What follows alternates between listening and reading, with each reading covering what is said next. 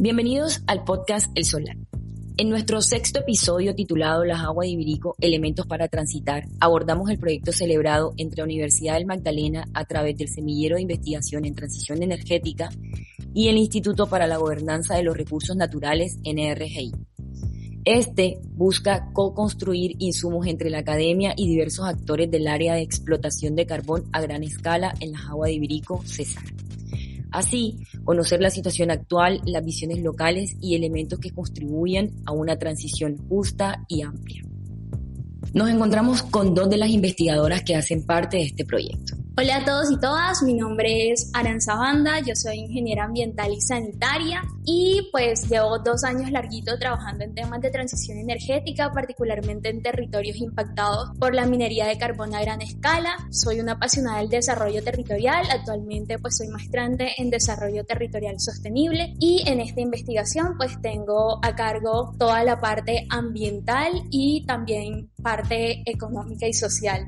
Soy Carolyn Casellos Martínez, economista egresada de la Universidad del Magdalena, joven investigadora del semillero en transición energética justa. Llevo tres años larguitos de experiencia trabajando en temas de impactos sociales, ambientales y económicos de la minería de carbón en la región caribe colombiana. El solar. Aranza, ¿Por qué surge este proyecto y cómo fue el proceso de formulación, luego la aprobación y cómo va la investigación hasta ahora? El proyecto surge particularmente por la situación coyuntural que se dio en el municipio de La Jagua de Ibirico. Un breve contexto, este municipio durante 30 años ha sido altamente dependiente de la minería de carbón a gran escala. Cuando llega pandemia, a mediados de pandemia, una de sus principales empresas, la empresa minera Prodeco, decide entregar los títulos. La población no estaba preparada para esta renuncia anticipada de títulos, entonces entra este choque. Nuestra principal empresa, que de alguna forma apalanca el Producto Interno Bruto del, del municipio, no está, no tenemos un plan de choque, entonces empiezan como estas dinámicas, estas fricciones, conflictos sociales entre los que querían reabrir la mina, entre los que no sabían qué iban a hacer, todo un choque social y pues nosotros estábamos siguiendo muy de cerca la situación y la idea que teníamos era, bueno, entender qué sucedía, pero no de pronto entenderlo desde muy nosotros académicos muy acá desde Santa Marta, Bogotá, sino también entender qué sucedió en el territorio, pero de la mano de, los actores, de los que viven día a día con esta situación. Entonces de allí surge la idea del proyecto. El proceso de formulación tratamos de que fuera nuestro enfoque muy multidisciplinar, interdisciplinar, que no solamente hubiesen economistas, sino nuestro equipo tiene economistas, tiene antropólogos, tiene ingenieros ambientales, tiene cineastas. La idea es que recogieran múltiples visiones que nos permitieran de pronto lo que desde mi campo yo no veo, el antropólogo, el economista lo, lo pudiera observar y lo pudiera traer y enriquecer la investigación. El proceso de aprobación fue larguito, la verdad es que pues investigar a veces se torna un poco complejo, tuvimos que tocar varias puertas, duramos un año, un año larguito en ese proceso, los últimos seis meses pues entablamos conversaciones con NGRI y todo se fue dando, les gustó la idea, ellos también están entrando y queriendo investigar en el territorio, pues todo se dio. En cuanto a cómo va, es una investigación que está en proceso. Estamos ahora haciendo, estamos sistematizando eh, los resultados después de varias visitas de campo, de entrevistarnos con diferentes actores en el territorio. En eso vamos. Carolyn, ¿cómo fue el proceso de la entrega de títulos mineros por parte de la empresa Prodeco? Sabemos que Aranza tocó un poco esto, pero, o sea, quisiéramos como profundizar y más bien, o sea, que todo el mundo empiece a entender qué pasó de verdad porque es necesario. Según Prodeco, entrega estos títulos mineros a la Agencia Nacional de Minería por la volatilidad de los precios debido a que en el 2019 tuvieron una drástica caída, llegando a los 42 dólares y se metió todo el tema de la pandemia, todo este fenómeno, en el 2020 cayó por debajo de los 35 dólares. Encima de toda esta coyuntura también se presentaron los altos costos operativos, las políticas restrictivas para frenar el cambio climático, por ejemplo, la carbono neutralidad neutralidad, el acuerdo de París y todo esto hizo pues que la empresa diera ese resultado de, y bueno, y hay que aclarar algo, no es que en el, en el 2021 es que la empresa entrega los títulos, la empresa ya había presentado en el 2020 a la ANLA, sino que fue rechazada, pero después que el 4 de febrero del 2021 entrega los títulos, ya sería en segunda instancia que fue rechazado por la NM, debido a que no tenía los compromisos cumplidos, tenía obligaciones pendientes y Prodeco no podía entregar los títulos. Después de una serie de intercambios, de acuerdos, el 3 de septiembre de ese mismo año, del 2021, la ANM le acepta los títulos a Prodeco. Actualmente Prodeco, las minas que se le aceptaron tres títulos de los cinco títulos mineros. ¿Qué, ¿Por qué hago mención de esto? Porque estos tres títulos que entregó Prodeco, y le aceptó la ANM Prodeco, son las minas Calenturitas y la mina Las Aguas de Virico. ¿Qué quiere decir? Que son las que tienen las mayores reservas de carbón. Algo particular que sucede. Estos tres títulos que entregó están cobijados bajo el artículo 23 del decreto 2655 de 1988. ¿Qué quiere decir esto? Que en resumidas cuentas la empresa puede entregar en cualquier tiempo los títulos y estos serán revertidos al Estado. Los otros dos están amparados bajo el artículo 108 de la ley 685 de 2001. O sea, ¿qué quiere decir? Que estos títulos se entregan en condición productiva, porque también Prodeco apoyó esta decisión en el otro sí número 3 del 6 de marzo del 2001, que modificó el contrato minero, el cual dice en su numeral 37,3 de la cláusula 37 que el contrato minero terminaba por una causa diferente al agotamiento de las reservas, debería entregarse a la autoridad minera en condición operativa. Bajo toda esta legalidad diciéndolo, Prodeco actuando legalmente, pero ahí podemos ver los vacíos jurídicos, los vacíos que tiene esta ley para poder regular un cierre minero de una manera justa como lo están pidiendo las comunidades. ¿Cómo se puede ejemplificar esto? Con la acción de tutela que tuvieron que interponer las comunidades, sindicatos, comunidades locales, indígenas, para que Prodeco pudiera socializar su plan de cierre. Las comunidades les, se les cerraron las minas, pero no tenían ni idea, decía, ¿cómo va a cerrar Prodeco si no ha cumplido esto? ¿Dónde están los pasivos ambientales que tiene que, que pagar Prodeco, que tiene que reconocer la empresa? La empresa ahora puede entrar en su plan de manejo ambiental, que es donde se basó y donde están los compromisos, donde tú puedes ver todo lo que la empresa, sus obligaciones, tiene que cumplir. Ahí tú puedes notar que ningún apartado dice de impactos irreversibles, no dice de impactos a perpetuidad, no tienen en cuenta los pasivos ambientales, no los reconoce más ni la misma agencia ni la misma ALA. Los reconoce porque no están, como te digo, eh, esos vacíos jurídicos legalmente no están, esos términos, esos conceptos específicamente dentro de la norma. Entonces son esos vacíos y eso es lo que se le exige. También hay un nuevo contexto de la ley minera, que es donde se quiere incluir todos estos vacíos que está presentando. Entonces, Prodeco renunció bajo una legalidad porque está respaldado legal, pero renunció bajo unas irregularidades, que se lo pueden notar cuando uno va directamente al territorio, cuando no te lo muestran por la televisión, por los noticieros que dicen, ya vino la transición energética justa. Ninguna transición energética justa, porque entonces la empresa viene a decir que está cumpliendo con los compromisos climáticos y va a renunciar a las minas porque tiene que dejar de producir carbón y ayudar a todo el tema del cambio climático, de minorar las emisiones, pero nos damos cuenta de las irregularidades que tiene, para nada justo como lo quiere mostrar al mundo. Entonces esto se puede evidenciar en territorio y es lo que estamos haciendo aquí en esta investigación. Algo muy curioso que pasa en todo este caso, de, en todo este marco de la renuncia de Prodeco, es que Prodeco renuncia a los títulos mineros de, las minas Las Aguas Calenturitas, pero tenemos que hacer una salvedad. Prodeco es filial de Glen. Entonces, Glencore también tenía unas acciones en Cerrejón, tenía el 30, más del 33% porque estaban compartidas con Anglo America y ahora no recuerdo la otra empresa. Entonces, compró el total de las acciones para convertirse en único dueño de Cerrejón. Entonces ahí vemos como la hipocresía, por así decirlo, porque si él en sus comunicados dice que renuncia a los títulos mineros por insolvencia económica, porque el mercado no da, pero ese mismo año Glencore termina de comprar todas las acciones de Cerrejón. Entonces eso también es una de las particularidades y las irregularidades que vemos aquí. Glencore se quería ir del Cesar porque ya no quería estar más ahí, no sé, puede ser porque ya los costos sociales, los impactos que ha generado, las denuncias que han tenido por comunidades, por lo que tiene que responder por todos los daños que ha hecho a través de su operación. Entonces él dijo, me,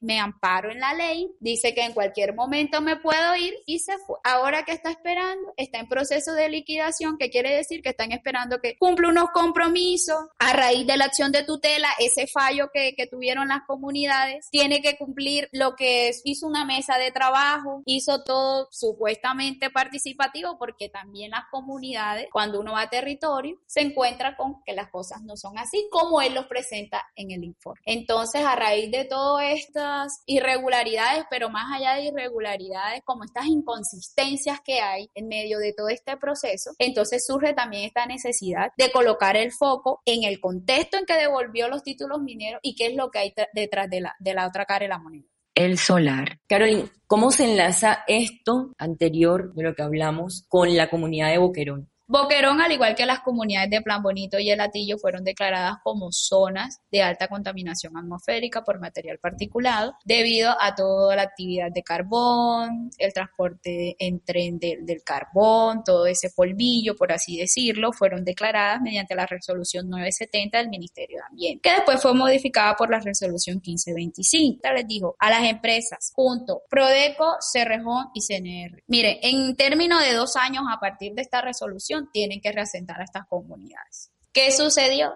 Que no fueron reasentadas dos años después. Solamente ha sido reasentada hasta ahora Plan Bonito. Y el atillo está en proceso en toda esta parte de, papeles y bueno, llegando a un acuerdo para que sean reasentadas. ¿Qué sucede con Boquerón? Que después de ¿qué? más de 10 años, en el 2021, se le declaró mediante otra resolución que ya no era zona contaminada. O sea, que ya no debía ser reasentada. O sea, unas comunidades que esperaron más de 10 años una ilusión. Hay un incumplimiento, por eso me estás diciendo que tiene que ver en todo este proceso de, de ¿Por qué? Porque estas empresas les incumplieron. A partir de dos años que decía la resolución, no cumplieron. Sin embargo, después de esta resolución, Glencore apeló que no estaba conforme con esta decisión, pero se le hizo el deseo realidad porque 11 años después se fue designada que no era zona de alta contaminación. Actualmente, Glencore, como tiene una parte que le toca, por así decirlo, del reasentamiento, ahora no va a ser plan de reasentamiento, sino un plan socioeconómico, que también las tres empresas tienen que contribuir a ese plan. En este momento están en proceso de acuerdos, se han tenido, por así decirlo, en cuenta un poco las comunidades de Boquerón, aunque estas dicen que no, no es efectivo, que no es inclusivo como tal. Ellos también hicieron parte de la acción de tutela, pidieron, exigieron una mesa de trabajo, la cual se cumplió, pero estas todavía dicen que, que no se tiene incluido como tal y que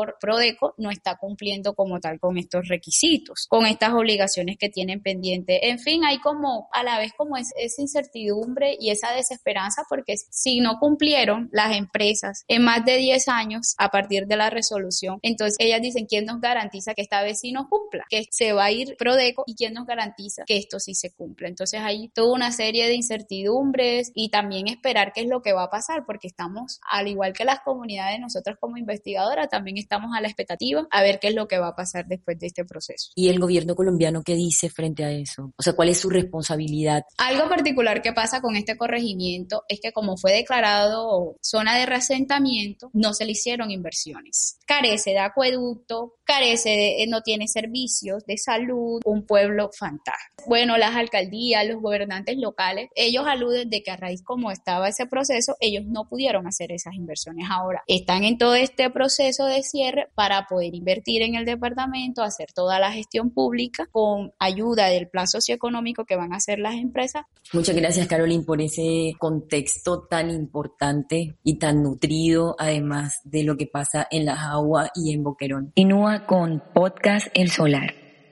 Aranza, ¿Por qué es importante el enfoque territorial dentro de esta investigación y más aún el rol de la mujer en el municipio y dentro del proyecto NRGI? El enfoque territorial tiene gran relevancia, particularmente en este tipo de investigaciones, donde lo que se busca es precisamente identificar esos elementos para la transición justa. Lo que queríamos un poco es también desprendernos de ese trasfondo, de ese fenómeno que a veces en el que como investigadores sin querer caemos ese tema mesiánico que creemos que somos los salvadores o que nosotros tenemos el conocimiento y vamos a llegar a salvar a la comunidad. Entonces lo que buscamos fue de alguna forma tratar de darle el protagonismo a quien en realidad lo tiene, que son los actores locales, que son las comunidades, los entes territoriales, el gobierno, todas las instituciones que están, la fuerza social del territorio, porque al fin y al cabo, como te lo decía al inicio, ellos son los que viven cada día con su problemática y bueno, nosotros podemos tener experiencia trabajando en otros territorios donde particularmente el carbón a gran escala ha hecho estragos. Colombia tiene muchas zonas que afectadas por diversos tipos de minería, pero cada, cada comunidad, cada región, incluso las dinámicas que se dan en La Guajira no son las mismas dinámicas que se presentan en el Cesar, a pesar de la cercanía geográfica que tiene. Entonces, ese, ese fue, digamos, lo que nos motivó a,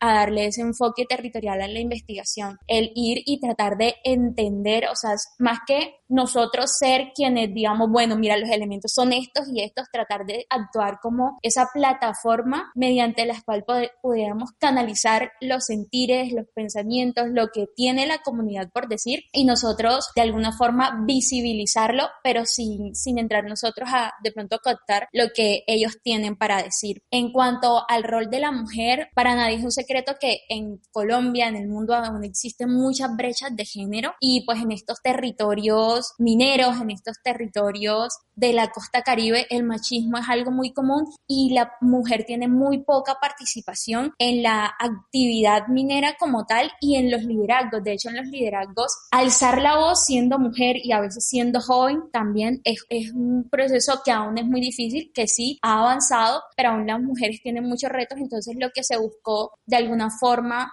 fue que en estos procesos de transición empezar desde ya a incluir los temas de género porque la idea es no volver a cometer los errores del pasado. Es decir, en la minería las mujeres tenían poca o nula participación. La idea es que desde las bases, desde la construcción de esta transición energética, se tenga en cuenta la visión de las mujeres y no con el objetivo de, de pronto darles más derechos, sino que tengan la misma igualdad. Exista en ciencia cierta equidad, que tengan el mismo acceso a las condiciones. Aranza, y teniendo en cuenta este documento diagnóstico y la salida de campo, bueno, un poco de contexto, junto con esta investigación hay algunos productos que van a salir y alguno de estos es un documento diagnóstico que obviamente vamos a estar presentando al finalizar el proyecto. Y también se dio una salida de campo. Hasta ahora, ¿qué elementos se han identificado del municipio para esa transición justa y amplia? Y bueno, quiero que se aclare en este momento que decimos transición justa y amplia y no decimos transición energética o transición económica o transición, o sea, sino que abarcamos como todos los tipos de transición que debe haber en el municipio y en, el, en los corregimientos de las aguas de Ibirico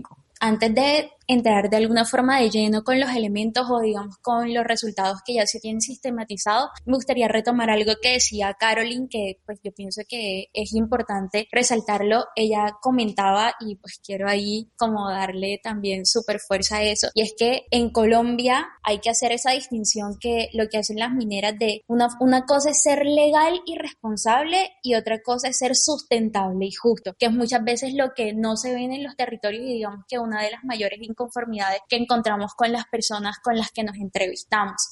En cuanto a los elementos o digamos que un aspecto importante es que particularmente en el discurso de gobierno se habla mucho de transición energética justa, sin embargo en el territorio, particularmente en las aguas de Ibrico, las personas con las que nos entrevistamos, particularmente las comunidades, asociaciones de trabajadores, ellos hacían mucho énfasis en que ellos más que una transición energética como tal, ellos le apuestan a una, así el título, transición justa. Hay mucho, de alguna forma ellos también le apuestan mucho o quieren, están muy interesados en los procesos de reconversión productiva del territorio y de reconversión laboral. Pero ellos hacen mucho énfasis en que esta reconversión laboral no es como que, bueno, me vas, me llevas dos cursitos con el SENA o me entregas tres pollos para que yo los engorde o me das dos vacas, sino que esto debe ir acompañado de un proceso de acompañamiento. Ellos están capacitados para trabajar con aspectos del carbón, particularmente los sindicalistas. Ellos dicen, bueno, nosotros nos dan recursos. De hecho, la empresa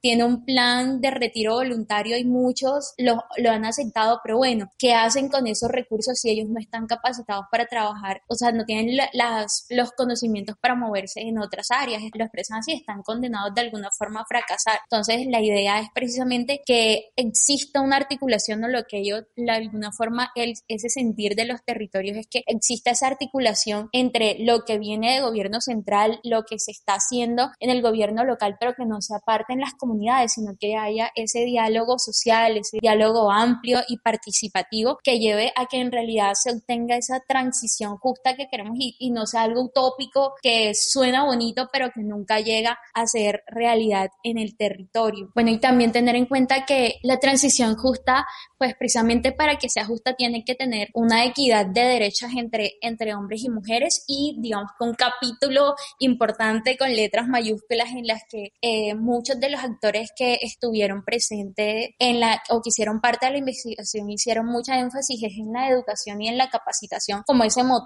que va a apalancar esa transición energética justa, o sea, que exista capacitación que les ayuden a obtener nuevas habilidades que les permitan enfrentarse a lo que viene, porque es que recordemos que este proceso de alguna forma de transición energética o de transición que se está viviendo en las aguas de Iberico no es un proceso que se dio de forma planeada, un proceso que se viene desde años, no, fue un proceso que el hecho de que una decisión corporativa decidiera, bueno, ya no me es rentable, me voy, obligó a que estos procesos de transición en el territorio se dieran de manera acelerada y nadie estaba preparado, entonces todos están actuando sobre la marcha. Otro, digamos que de los, precisamente de los, de, los hallazgos y también aunado por este hecho de que nadie estaba preparado, es que precisamente el gobierno en su plan de desarrollo no tenía nada anticipado, ni siquiera se menciona la transición energética en el plan de gobierno de la, del actual gobernante. Y preocupante que en las propuestas de los nuevos candidatos que están para este nuevo periodo, pues hay muy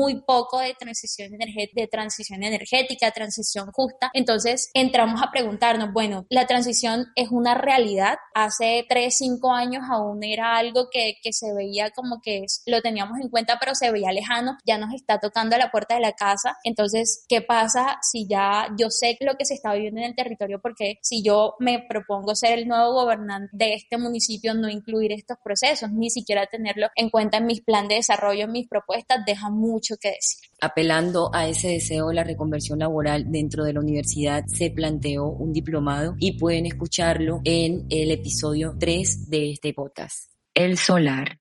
Caroline, por tu parte, ¿qué elementos encontraste? Bueno, Yaranza habló un poquito de, la reconversión laboral, que se necesita pues esas capacitaciones, ese cambio de educación que está enfocado en, en trabajos de minería, en el sector minero, entonces, cambiar todo ese sistema, que, que esa reconversión va, va agarrada con el sistema educativo de la región, del departamento. Las universidades, tanto regionales como departamentales, en este caso, que es la UPC, que es la Universidad del Cesar, pues ya tiene que comenzar a ofrecer programas que vayan en torno en diferentes actividades que no vayan con el sector minero, minero energético, que es la minería de carbón, sino que estén enfocadas en diferentes actividades que vayan acompañadas de esa diversificación económica. ¿Para qué? Para que ya comienzas esas nuevas capacitaciones. Por ejemplo, ya mi compañera Aranza estaba hablando, se les entregó un dinero, pero muchos dijeron que fracasaron en proyectos, claro, porque no tenían la capacitación, no tenían tampoco la educación para hacer. Entonces, ¿qué se necesita? Fortalecer esas, esos vacíos, fortalecer esas capacidades de los trabajadores, porque las capacidades las hay,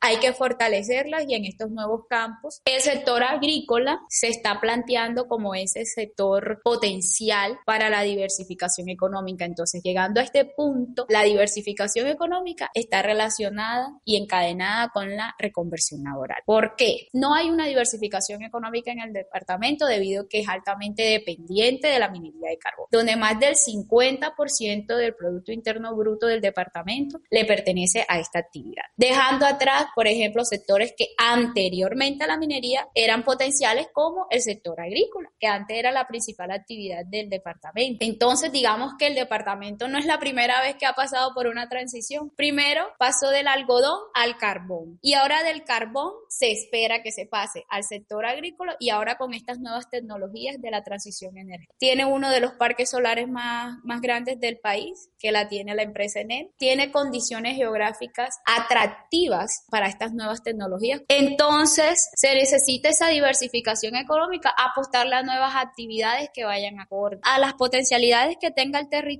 y también algo muy importante, que tengan en cuenta las contribuciones de la naturaleza, porque tenemos que ver, se está apostando el sector agrícola, tenemos que ver cómo están los suelos, es lo que está demandando el territorio, lo que siente la gente, ha sentido ese golpe económico a raíz del cierre de las minas, bueno, digamos el cese de operaciones, como lo llama PRODEC, porque está en todo este proceso de devolución de títulos, se cerraron locales, se cerraron restaurantes, el pueblo está solo, gente sin empleo, esos empleos, digamos, indirectos, informales que había detrás, porque la que vendía el agua, la que lavaba la ropa, las mujeres han sido también afectadas en todo esto. Como ellos decían, yo me ganaba haciendo el aseo al minero, yo le lavaba la ropa, han pasado por todas estas circunstancias estos impactos que ha traído todo este cese. Entonces, todo eso se tiene que tener en cuenta, se tiene que recoger lo mínimo hasta el que le vendía el agua al minero para que la transición sea verdaderamente justa. Continúa con Podcast El Solar. Una de las principales preocupaciones que fue evidente en territorio es todo de, bueno, de desarrollo de quién y para quién, porque las comunidades, los sindicatos y en el mundo se hablan de estas banderas de la transición energética, de la transición justa, pero al final, ¿quién paga por esa transición? Porque si vamos a crear nuevas zonas de sacrificio, pues no estamos haciendo nada, no estamos haciendo ninguna transición, sino es simplemente un cambio tecnológico. Vamos de un punto A a un punto B, pero los afectados, los impactos siguen siendo los mismos, siguen siendo comunidades las, las que colocan el pecho por un desarrollo que en últimas a ellas ni siquiera les llega. Entonces es un poco preocupante que de pronto nuestra ruta de el hidrógeno, nuestra ruta de transición energética, los mismos departamentos que históricamente han sido dependientes de la minería de carbón sean los que más tienen, digamos que potencial para estas nuevas energías, energía solar, energía eólica, energía de hidrógeno, porque si vamos a caer en, el, en estos mismos errores del pasado, no vamos a hacerlo diferente, pues la realidad no pinta bien. Sigue este proceso con nosotros en nuestras redes sociales para conocer los resultados de esta investigación. El Solar es un podcast del Semillero de Investigación en Transición Energética Justa de la Universidad del Magdalena, producido por Génesis Gutiérrez y Yani Sánchez con el apoyo del Laboratorio Territorial de Ciencias y Arte para la Transición Energética Justa, LAPTEC. Nos escuchamos en un próximo episodio.